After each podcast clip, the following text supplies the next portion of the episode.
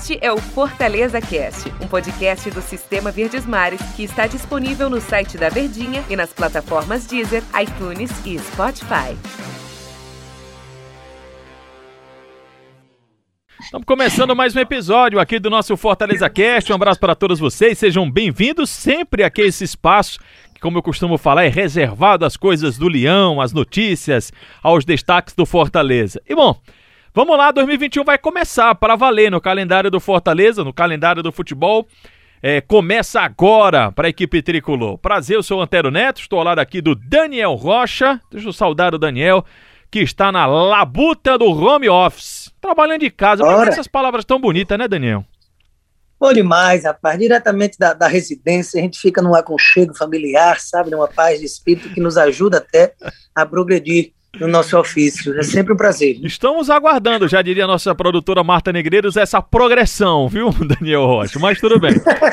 Daniel Rocha, começa agora para valer é, o calendário do Fortaleza, mas ele traz uma carga muito grande do ano passado. Por exemplo, esse jogo aí contra a equipe do CRB. Fortaleza ele traz uma carga de pressão, de responsabilidade que é natural e ela realmente existe ou deveria existir, Daniel? Sinceramente, para esse jogo, não. A, a, pressão que o Fortaleza traz, eu acredito que é para a temporada, realmente, porque foi uma temporada frustrante.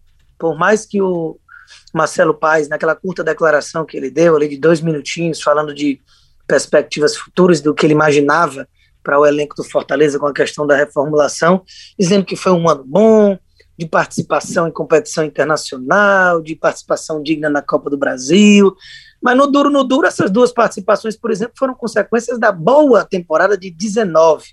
E aí não conseguiu passar da primeira eliminatória nenhuma delas, eliminado pelo maior rival numa Copa do Nordeste, conquistou o Campeonato Cearense, verdade, e a campanha decepcionante no Brasileirão, apesar da permanência. Então o torcedor espera um ano melhor.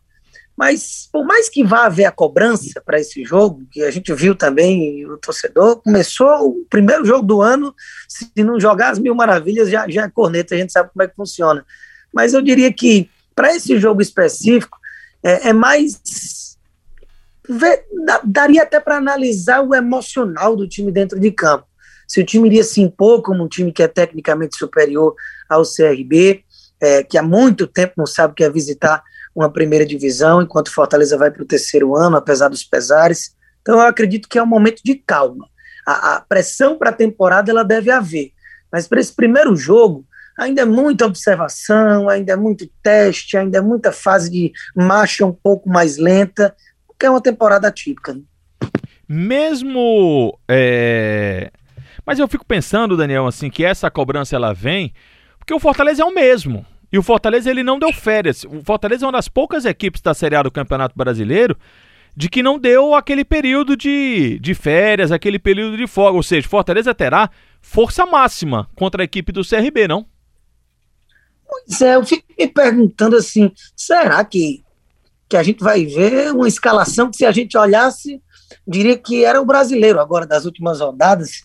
Porque por mais que a gente saiba da necessidade do Fortaleza pelo fim de temporada ruim, de treinar, principalmente pela mudança de técnico, né? E o Enderson ainda teve um período ali de, de 10, 12 dias afastado, até hospitalizado foi por conta da Covid, não pôde treinar o time nesse período. Então, tudo isso atrapalhou. E sem ter pré-temporada, é necessário encurtar essa questão de férias. É preciso até um sacrifício ainda dos jogadores para poderem é, abraçar a ideia de jogo do técnico e cada vez mais terem a cara do Anderson Moreira, apesar de todos esses pesares que a gente sabe dessa necessidade, eu confesso que se a ideia for embalar uma temporada na outra mesmo, com mais ou menos o mesmo time base, sem dar um grande descanso para peças que tiveram uma temporada muito desgastante fisicamente falando, eu não sei se é a opção ideal.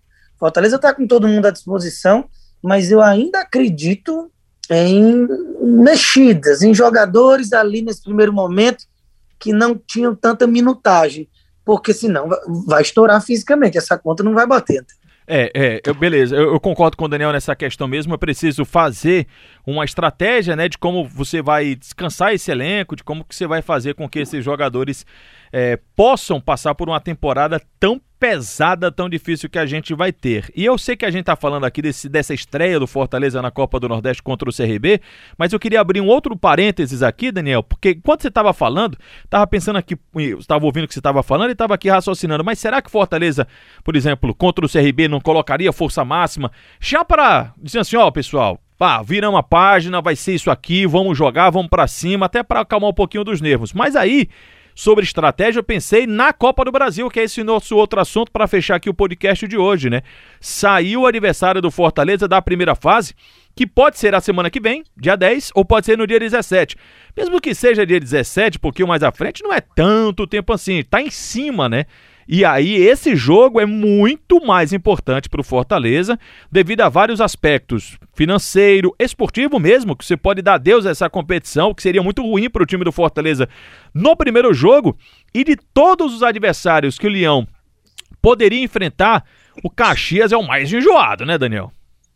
Exatamente. A questão é essa, porque a temporada ela já começa emendada e com decisões se o Fortaleza não está na Sul-Americana, que ele acabou participando até pela primeira vez na temporada passada, é, e toda aquela expectativa de encarar o Independente logo cedo, quando o Rogério ainda estava tateando qual era a ideia ideal de time para a temporada.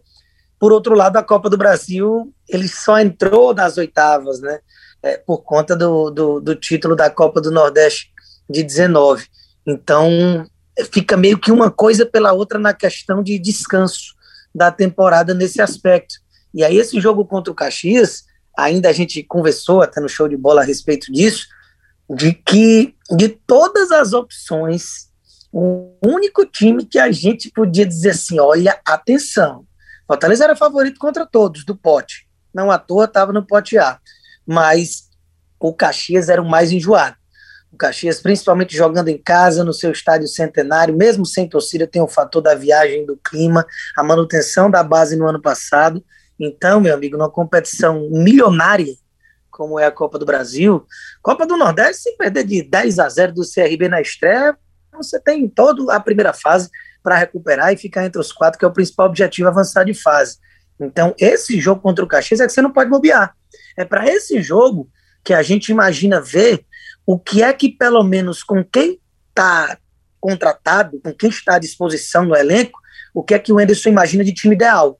Eu imagino que nesse jogo contra o Caxias, sim, seja na semana que vem ou na outra, o, o, o Anderson vai querer colocar em campo o que ele tem de, de melhor, o que ele tem de time ideal à disposição. E para isso, se ele já começar a temporada na Copa do Nordeste colocando esses atletas, não vai ter tempo de descanso, né? Fica inviável. Com certeza. Lembrando que o Crispim está à disposição aí, se quiser ser utilizado, ele está pronto para jogar contra a equipe do CRB.